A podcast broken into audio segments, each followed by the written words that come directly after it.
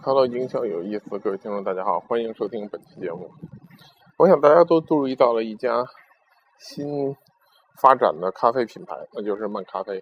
除了 Costa，除了这个 Starbucks，除了我们经常耳熟能详这些品牌，又一家咖啡馆发展的非常迅速。那么它在全国已经有一百二十家门店，平均每家门店通过十四个月能收回成本。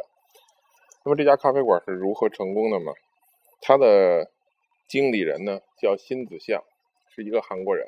然后在这最近呢，他就大谈他的经营之道。然后我们可以今天讨论一下漫咖啡的问题。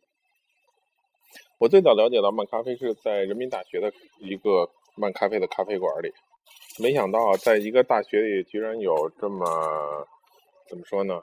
装潢非常独特，然后非常有品位的咖啡馆。于是我坐了进去，然后。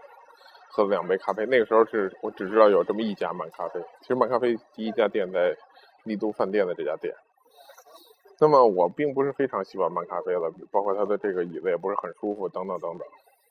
但是呢，它确实创造了一个经营上的奇迹，所以喜欢漫咖啡、经常去漫咖啡的人非常多。其实我不太喜欢，我也去过很多次了。那么。对于一个咖啡馆来说，它的这个新子项的成功经验是什么呢？第一，他谈到了对咖啡馆最重要的成功因素是选址。那么咖啡是什么样的选址呢？它基本上不选 CBD 啊，像商务写字楼这种地方，选择的都是社区，像大学、像这个公园附近的这么一些地方，然后地价相对温和的一些地方，这样就降低了它的开店成本。第二呢，但是它经常还提供一些食物出来，所以说。这些食物本身利润是非常高的，包括它的华夫饼，包括这些甜点等等，他们这些食物的利润率比咖啡本身其实还要高，所以选址是新子巷的第一个成功的秘诀。第二呢，新子巷非常了解中国人，其实是亚洲人的一种生活习惯嘛。那么我们认为咖啡馆是一个坐下来聊天的地方，并不像星巴克，呃，提供的是一个就是把咖啡买走拿走的这么一种感觉，所以营造了这么一种气氛。所以人们在这儿不仅需要喝咖啡，还需要吃一些东西，于是他就能够提供食物。这最早的能够比较提供多种类食物的咖啡馆，漫咖啡就应该是其中之一。又提到刚才咱们说的这个整个利润率的一个提升，所以这是他对中国人的这么一种洞察力，对客户需求的一种深入的了解，使得他创造出了这么一种产品出来。第三呢是漫咖啡的一种合作模式，它基本上。只选中国人来合作，不会选韩国人合作。整个它的总部五十个人里有只有五名是韩国人，其他都是中国员工。那么选择中国的合伙人呢？这种合作者吧，然后都是要能够至少开五家店以上实力的人来去跟他合作。据他自己说呢，最好的资源都在中国人手里，当然要跟中国人合作。而且每一家店，不管他没有完全的加盟店，即使是在二三线城市的店，然后也都是万咖啡要参股，所以说。